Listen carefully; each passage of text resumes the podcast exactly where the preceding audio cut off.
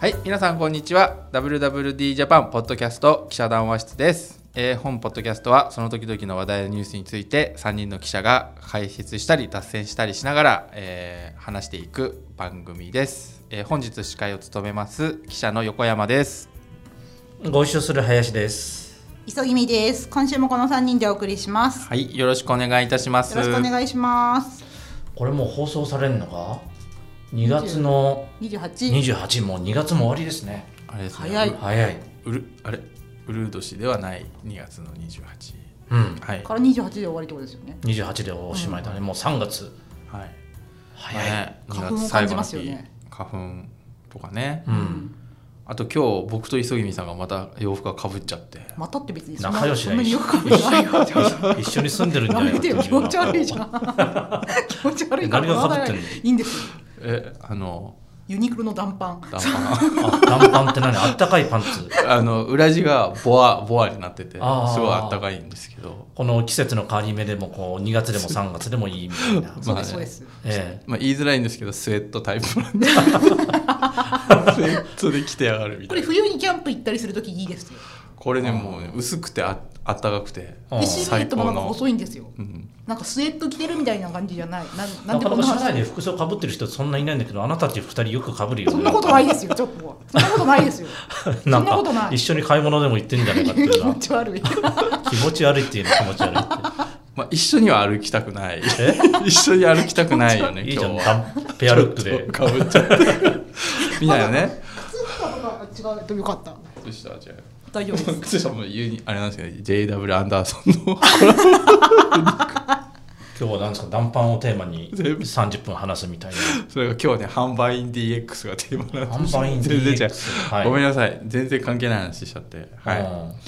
であの何がは今日ね販売員 DX っていうテーマなんですけどはいいやなんか販売員さんって、うんまあ、今でもお洋服屋さん行ったら、まあ、販売員さんいるじゃないですか、うんで、まあ、パッと見なんか仕事ってもう昔から洋服売ってるっ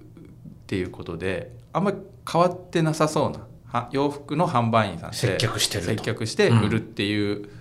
ねなんかこう外から見るとあんまり変わってなさそうじゃないですか、うんでもいやなんか仕事の仕方とかやり方がもしかしてすっごい実は変わってる見た目は一緒なんだけどうんやってること実はすごい変わってるっていう裏側話ではをしたいなと思って裏側というかね、へはえい、ね磯見さねん、なさんすだが息ぴったりだねなんなら先週 DX セミナーっていうのを弊社やってあまして。 20日にやってましたねそうそう、んあれまだオンラインで見えますよね。はい、あの3月20日まで、はいあの公開してるんでぜひあのお申し込みするとあの見れますんであ登録すると見登れ録じゃるなくて、はい無料でね、そう。はい、登録さえすれば無料で見れるその中でもはい DX デジタルトランスフォーメーションの販売員一の事例として DX がうん、販売員の DX デジタル化みたいなところをそうですね紹介したと誰か販売員さんが登場したんだっけ販売員の DX といえば林さん誰かわかります知 らねえよそんな世間の常識みたいに言われて第一も 人者世間の常識みたいに言われてもあちょっと知らないあちょっとダメですねブブー記者テストでちょっとブブーが出ちゃいますねはいななんです誰ですかあのスタッフ・オブ・ザ・イヤーっていううんあのなんていうのかな、まバあ、ツールをニッシねュスタンダーバドのニねッシュスタンダードっていうツールを、ね、スタッフスタート販売員さん用のうんアプリをね、提供してる会社さんが主催する主催してるコンテスト、販売コンテストがあってはい、で2021年が1回目だったんですけど、うん結構そのスタッフスタートってみんな使ってて、まあ、そのユーザーみたいな人が集めてコンテストしようっていうんですけど、うん結構そのなんていうの販売員さんが使うアプリなんでちょっと D なんていうの IT が入っ IT なんですよねだから でねでも雑あ IT ツールなんで、うんその接客コンテストなんですけどコンテストの中にも LINE を使った接客とかもあって、うんそのは今までの販売員のコンテストとかロープレロールプレイングコンテストっていうんですかってなんかこうリアル接客だけじゃないですかステージの上ステージでのお店こをう模した感じで、だけどまあスタッフスタートがやってるんでこう LINE の画面をのに向かって接客するで審査員もその LINE からを見てうんなんかこう審査するみたいなのも一個あってリアルもあるし、うんそういうデジタル接客もあるみたいなコンテストなんですへで結構ね7万7万人ぐらいが一応応募したりしてえて販売員7万人7万人結構こうなんていうのプライベートなあの一企業がやるコンテストなんですけど結構盛り上がってるコンテストで、それで1回目のグランプリに輝いたのがこの販売 DX の講師にお迎えした村岡美里さん、バロックジャパンリミテッドのはい、あの村岡村岡さん美里さんです。なんか九州かどっかでそう販売員やってたんだえっっとけ、ねリエンダの福岡ソラリアプラザの店長さんだった方あ。福岡でで販売員さんってうん結構バロックジャパンみんなそうなんですけど地域採用の人が多多くて、うんで僕今まで結構その取材してて去年立川、えっとはいえっとルミネ立川のマウジ立川店のでを販売員やってるあのマウジのアンなんてアンバサスーパーなオフィシャルスタッフっていうんですけど、なんかカリスマ5人しかいないカリスマ店員の一人なんですけど立川なんですようんで立川家も立川で,、うんで近所に住んでるうん結構だからその地域採用なんですよねで村岡さんも福岡出身でうん地域採用、でも東京一極集中じゃないんだないんですよ、うん地方で地方のなんて今まで販売員さんって昔渋谷109とか、うんまあ、今だったらルミネ新宿のもうそれに人が多くてそこでカリスマ店員っていうのがもう昔のカリスマ店員だったんですけど、まあ集中してたわけだよね、はい都心に、うん村岡さんは福岡ですからねソまラあリ福ア岡も大都会だけれどもうん。まあそ,、うでのすねソラリアで、まあ、東京からするとね、うんあれなんでとこうはい、地方から来た資格みたいな感じで、うんまあ、福岡の人そういう言い方するとすっごい怒ると思うんですけど、まあ、一応ね形としてはうんそういう、まあ、優勝してうん、何がすごかったの村岡さんうん村岡さんはね全部すごいです よね何がすごいってもう全部しとしか言いようがないんですようん、村岡さん今あれなんですよそういう今は販売の現場ではなくってその現場に立ってらっしゃる方にデジタルでの販売スキルを伝えるみたいな部署にご移動されてるんですよあもう東京に来てるんだそうなん東か京の本社にそうですねんそこで優勝する前からもう移動は決まってたって言ってたけど、うんそう21年に東京の本社に移動しててうんで今はそういう店長さんとか販売員の皆さんにこうやってやったらいいよとかノウハウを、トレーナーみたいそなうそうそうそうあそで具体的には販売員そうのですはいデジタルトランスフォーメーョション DX っていうのは前置きどうがねいうことをはいや長ってくるなんっでてすしかまったんですけ我ど々に見えないところであの、まあ、村岡さんの話とか村岡さん以外の話もね総合するとですけど村岡さんの話話で一番驚いたのはその販売員さんってその今その結構そのスタッフスタートっていうツールもあってスタッフスタートっていうのは要は販売員さんとお客さんを直接こうコミュニケーションできるツールなんですよね。ううんうんだからこう今まではインスタとかのでやってたんですけど会社によってやっぱインスタって DM が返せなかったりするうんあのまあその見えなくなっちゃうコミュニケーションになっちゃうとうん会社もコントロールできないっていうので、うん、ですけどまあスタッフスタートを使うとまあお客さんと直でコミュニケーションできる、まあ、スタッフスタートも LINE と連で連動してるんで LINE でできたりみたいなのがあおる探しになってた春物のこと入荷されましたよとかそういうのが来るわけそうなんですよとかあとやっぱ SNS インスタとつながってるんで、うん要はなんで今まで接客って言ったらこんあ「いらっしゃいませ何をお探しがですか?」が接客じゃないですかから始まるとあるうんでも LINE とかインスタ使うとインスタの投稿も接客のねあー一つなんですよね。つまり、えー、1対販売員が1人のお客さんじゃなくて、は一販売員が単に不特定多数のお客さんにこうアプローチできると。うんしかもまあインスタなんで、まあ、いきなり全国じゃないですか、まあ、うん全世界と言ってもいい全世界かっても言ってたよオーストラリアから DM 来たって言った、だからこうなんていうんですかねこう今まではコミュニケーションの仕方も「こんにちは」とか言い方の問題だったのが割合こう投稿することでよりコミュニケーションするっていうのが生まれて、うんだから販売員の人たちはすでに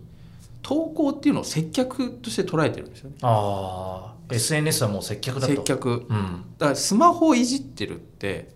よく時々こうまあもしかしたらイン ツイッターとかでも「何あのお客さんいなんかスマホいじって」販売員じゃあ販販売売員員さんスタッフ販売員さんスマホいじってとかって言う人いるかもしれないですけど、うんそれ接客してるんですようん分かりやすく言うとうん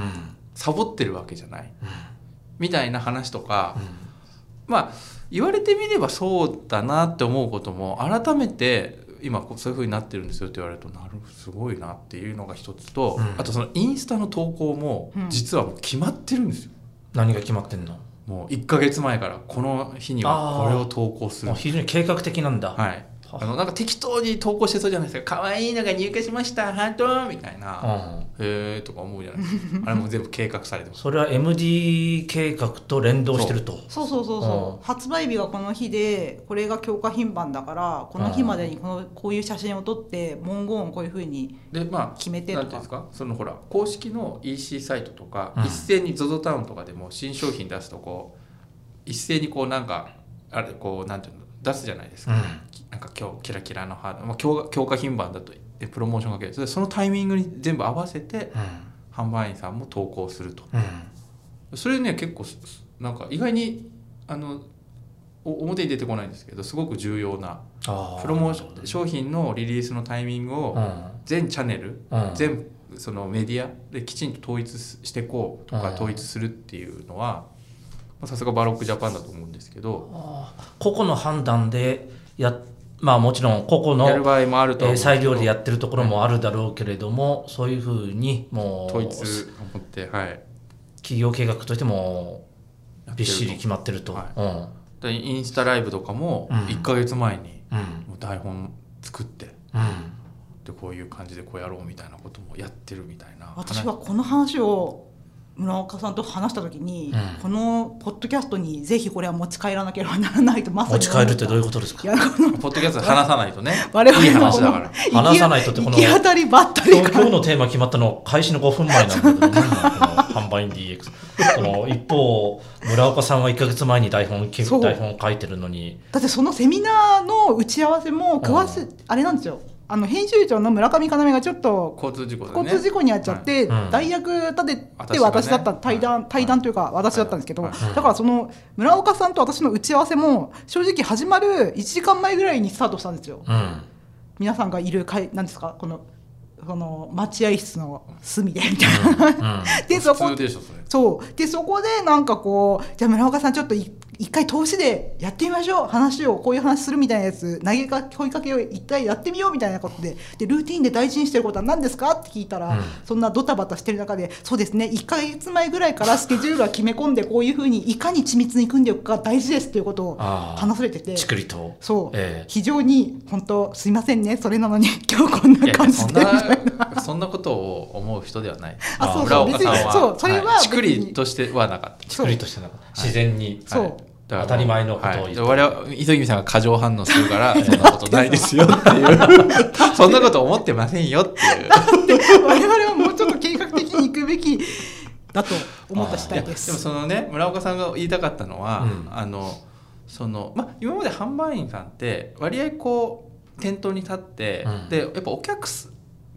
んが来る時間とかって、まあ、選べないじゃないですか忙しい時間っていうのは選べなくて、うん割合こうなんていうのかな受け身みたいなこう人の波とか作業量っていうのは受け身で、まあ、うんやっぱ人が来ちゃう時はこう忙しいけど来ない時はまあ割合こう立ってるみたいなでその間何しようみたいな話だったと思うんですけど、まあ、村岡さんが言ってるのはそういうこう空いた時間というか今その今まで手持ち無沙汰だった時間っていうのはどんどんなくてうんきちんともう計画的にこの時間はこれやろうみたいなことをやっていかないともちろんお客さん来る時間であのあれはするんだけども販売員さんもかなり計画的に仕事しないと終わらないみたいなうん作業がすごくね広がってるっていうことを言ってたんですよねいろんなことしなきゃいけないマルチタスクになっマルチタスクにた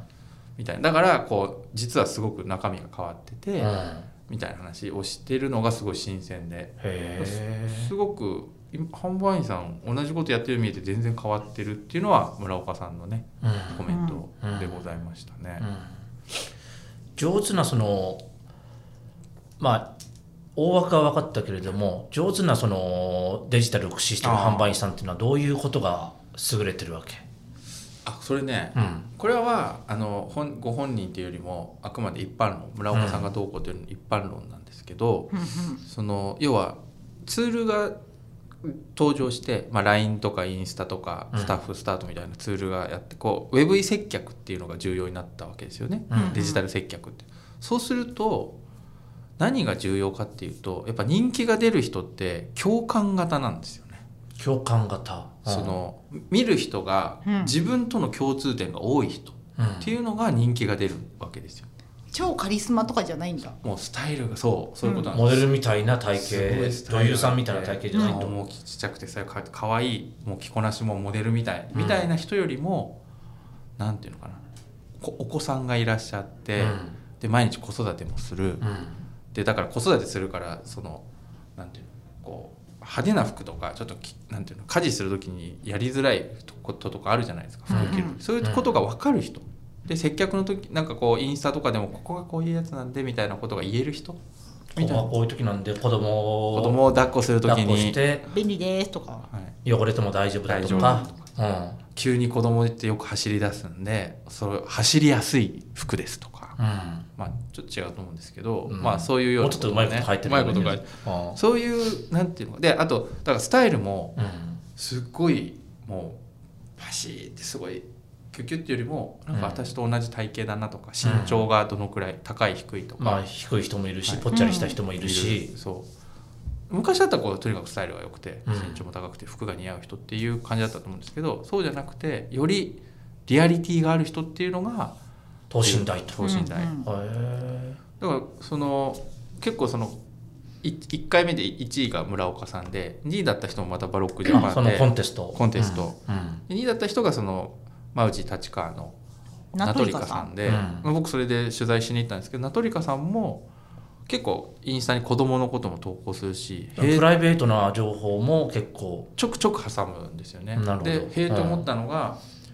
えっとナトリカさんはもう土日休みなんですようんううんん。あの販売員だと珍しいと。珍しい販売員ってねあの土日普通にお店やってるの稼ぎ時だからね稼ぎ時だからうんでも名取川さんは土日休みでで時間も、まあ、時短というかこ子供の保育園とか、うんうあんのに行ける時間まあもう子供大きいんですけどねう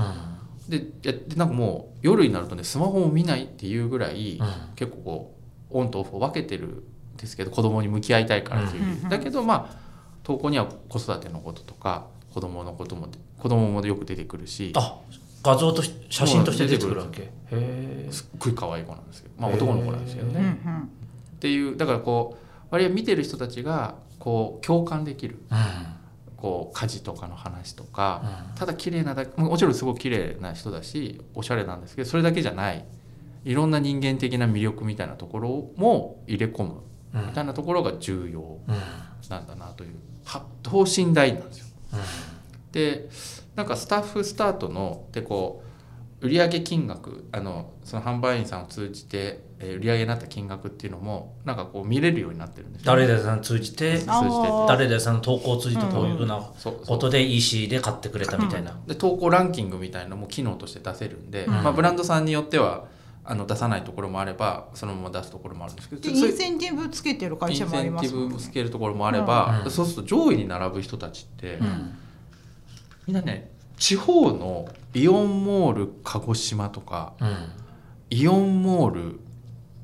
なんかイオンモールばっかりになっちゃってあれなんですけど、うんイオンモールなんかし滋賀大津みたいな、うん地方郊外のうん。人が上位に来たりするんですようん。これ今までありえないじゃないですかうん今までだったらまあもちろんルミネ新宿まあ、のど人うしたがってさ交通量が多いところ多いにいるし人がカリ有利スになマるよねで,、まあ、もちろ証ん券人口が多いところだよね。でルミネにはエース級の、まあ、エース級というか、うんエースをわかりやすくハイセとはうんハイセじゃないですかうん。でも今のエースっていうのはルミネじゃなくてイオンモールにいるわけですよおー地方郊外にうん。その人の方がネットだとその結局共感できる人が多ければ多いほど売り上げが増えていくわけであーそうすると共感型になっていくわけですよね、え下克上みたいな状況になってネットを使えばその、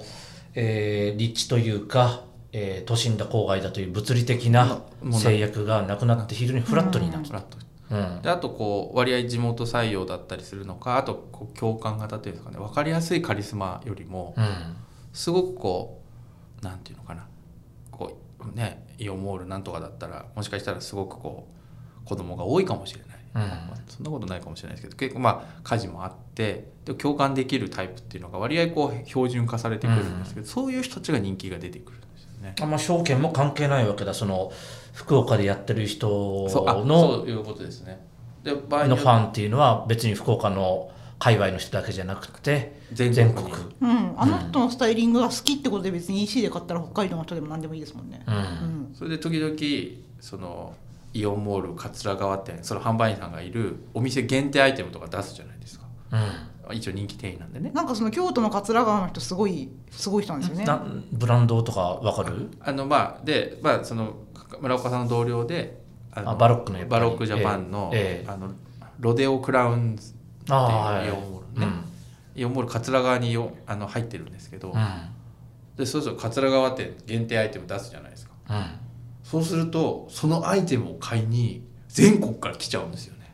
イオンモール桂川あそこでしか売ってないよそこでしか限定だかそらうそうあそこで販売員やってるかへらーあさみさん限定アイテムまあ一応出しますみたいなバーッと全国かいら EC では買えない石で買えないからあの時々モールの企画でやるとは全国から来ちゃってうわーみたいあ会いに行けるなんとかみたいなな行列でうもなんかすごい夢がありますよね。んその方あれですよね。なんかその方も子育てされてるから時短勤務か何かですよそのね。人も、うんう。んそその人も京都かつもうアルバイトなんですよパート勤務で、あのロデオクラウンが好きすぎてうん入社したんですけど、その人もカリスマの店員っていう今は会社のオフィシャルそういう位置づけなんですけどもともとはアルバイトパート勤務で入ってうん子供も今41歳だか2歳ですけどもお子さんが20歳ぐらい結構大きいんですうんうんうんまたそその方もまあインスタストーリーとかに出てくるんですけどお子さんがそうその方もそう京都限定そのイオン京都限定なんでな移動とかしないの人だけどし日本中世界中にファンがいてで時々そういう店舗限定アイテムなんか出すともう行列うん全国から人が来てる、うんだからたまにそのロデオクラウンズの企画会議とかにも参加してるって話ですそよの人ね。ね、うんまあ、その方はね、うんもう今いろいろ出世し出世というかうんもう人気が出すぎて、うん企画もやってるんでうんまへえあ最初は店舗限定桂川店限定だったんですけどそれがあまりにも売れるんでなんかちょっと関西限定でもう全社限なんかもうブランド浅見企画みたいなやるようになっちゃってうん販売員の人がもうインフルエンサーになってなってるという、うんまあねそういう例は結構あるけど、うんでも生で聞いてるとその結構販売員さんの仕事の中身っていうのは本当にただあの「いらっしゃいませ」っつって「可愛いですね」っていうことじゃないまるでなくなってるっていうのはうんちょっと衝撃だったなと思って。うんはい、というのうんが、はい、もうお後もよろしいですかえもう いいですか大体言いたいこと言いましたね、なんかさその昔はさ、まあ、とはいえスター販売員が本部に来てプレスになったりとかそういうキャリアパスって昔もあったと思うんですあーはいでもなんか今ってその桂川の店舗のままででそこそこの地元の生活を大切にしながらそういうこうリモートでいろいろつながれるとかそのあースタイル投あ稿ーといそうですう機能を使って、SNS も使って全世界に発信していけるっていうのは確かにいいですよね。うん、なんかそれで、うんあなるほどって思ったのが、うん会社側うんもあのいろいろ変わっていく、まあ、村岡さんも言ってたんですけど会社本部うんいわゆる販売員の方からすると本部とかうんっていうことだと思うんですけどその本部のか販売者に対するあのこん関係性うん変わってると、うんで昔は管理だったのが、うん販売者を管理する、うんだったのがサポートに支援うん管理よりも支援型っていうのに変えた方がいいっていう言い方をね村岡さんがしててなるほどなと思ったんですよ。だからそのこれはねなんか別別のところで聞いたんですけど、うんなんか今でもうん販売員さんってこうブランドのブランディング上うん、要はきいろいろなルールがあるんですよね実は話し方にしろメイクにしろああス髪タイ型リはングこうにとしかろね。で、まあ、これは最近多分あからさまには言わないと思うんですけど、うんスタイルとかも実はブランドによってはとかルックスうんもなんか選ん選んでる昔さ絶対ハイヒール履かなきゃダメとかそうあったよねまブランドのカラーがあるから、ブランドによってはうんだけどそれすらもなんかもうむしろ販売者に任せるあーそのなブるほどねランディングっていうえものは本部が管理するんじゃなくて、販売員さん一人一人が代表するものだから、委ねるはいかなりこのブランディングの部分も現場に委ねるってかなりのうんなんていうの会社側からするとあの冒険というか権限以上になると思うんですけど、うん今後はそのぐらいしないと、まあ、むしろそそれをなんとブランドのコンセプトとかイメージっていうのを販売員さんに理解してもらううんうん、でその上であとは販売員さんに自由に表現してもらう自由に表現してもらううんみたいな方向性になっていくっていうことは結構聞いててで実際もうブランド側もなんかそのルールっていうのを変えているルールとか運用っていうのを変えつつあるらしくてそれは結構大きいなとは思いましたとも思いましたね。話聞いてて、まあ、ずっと話聞いてて思ったのが、まあ、我々こういうメディアもうんうん無関係じゃなくてそういう体制の中にほうほあって以前だったら、まあ、花形っていうのはプレスうんうんブランドうあを顔ね。世に広める窓口となるのはブランドのプレスみたいな人たちがいてそういう人たちが雑誌メディアとかを通じてこのブランドを取り上げてくださいと。うんでどこどこ具体には出さないけれどもどこどこの何月後で取り上げられたこんなに売れましたみたいなうんうんことがすごく上がってきてあの雑誌に載るとすごいバカ売れだみたいなうん感じでやってプレスの人が力持ってうんうんみたいな感じだったんだけども今そういう外部のメディアを介さずにあ商品ってもう直接お客さんに販こ売だう SNS を通じて本部でもない、えー店頭の販売員さんが通じてそれできちゃう時代なんだよね。ーあだからファッションメディアまあ紙紙媒体の衰退とかまあいろいろ言われてるけどファッション媒体に関してはそのねアピールするこう宣伝的価値というのが紙バラ以前の問題として、そっちの現場の方にうんうんうん異常されてきてるからっていうのがかなり多いと思うんだよね。うんまあね、その村岡さんの話聞いてたらもう現場のうん販売員さんレベルで、村岡さんもレベルでもう店長じゃないですか、うんもともとまあ、今その前者のやってますけど店長クラスでもあそこまでこう実動というかねいろいろうん考えて物を売れる仕組みも全部使いこなしてやってると、まあああいう方々が独立してブランド作るっていうのはまあありえるなとも思ったし、うん実際そのそのエイミー・ストワールとか、うんうんアメリヴィンテージみたいな D2C ブランドって、まあ、特にあのエイミー・ストワールとかって販売員さんうんは販売員さんあがあがり販売員さんからインフルエンサーになってブランドやってるブランドなんですよね。うんエミあのドットワンっていう会社あのいくつも D2C ブランドみんな販売員出身のインフルエンサーで、まあ、販売員の方々ってそういうなんていうの売ることっていう関してはもう本当にプロでいろんなノウハウを持ってるから、その人と一緒にブランド立ち上げるとかっていうのはまあね理にかなって手にかなってうんるすごくロジカルな方向だなとは思いますねなんかね、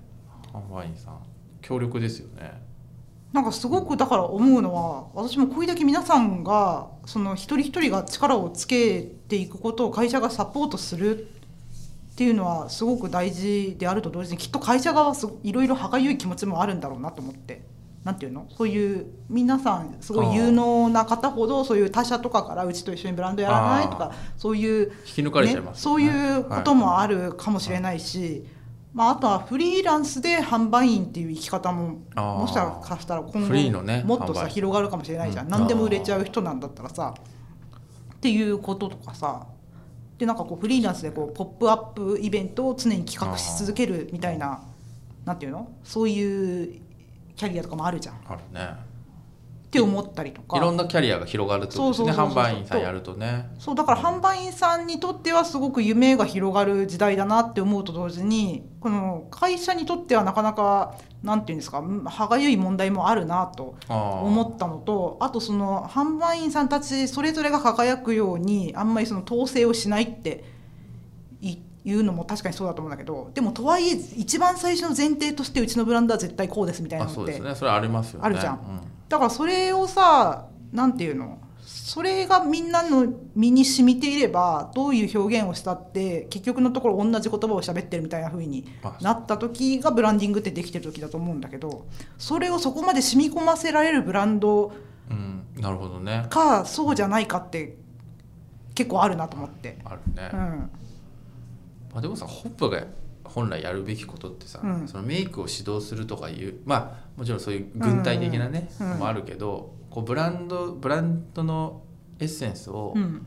きちんと発信するってことじゃないですか、うん、わかります。ね、だからまあそれをこう現場に委ねるっていう感覚でやるしかないと思うんですよね、うんなんかブランディングがこう乱れるとか、うん、なんかあの現場に権限が異常できないっていうのはそれなぜかっていうことを多分考えなきゃいけないんですねそうそうそうそうそうそう。逆にねブランディングを目指さずにみんなに自由にやってもらう体制を作るためにはってことを本部の人はすごい考えるんでしょうね。だから DX って結構単にツールをね変えるっていう話になりがち見えがちなんだけど、うん実はこうもう一回こう仕事販売の仕事何かとかブランドとかブランドっていうのはどうやって伝えていくかみたいなことを、まあ、総点検ね、うんしていくことでもあるんだなとは思いましたね。はい、という感じでもうめっちゃいい感じになったところではい。今日はこのこのくらいにしときましょうか。このくらいにしとくなん か吉本新なんだよねなんか新喜劇みたいなはということでい、はいあの本日もポッドキャスト販売員 DX 販売員さんと DX をテーマにお送りさせていただき,、い、ただきました動画がしばらく見れると見れるんでぜひはい、ご3覧月20日まで見れますくよだね。さいはいでは本日もありがとうございましたまた来週。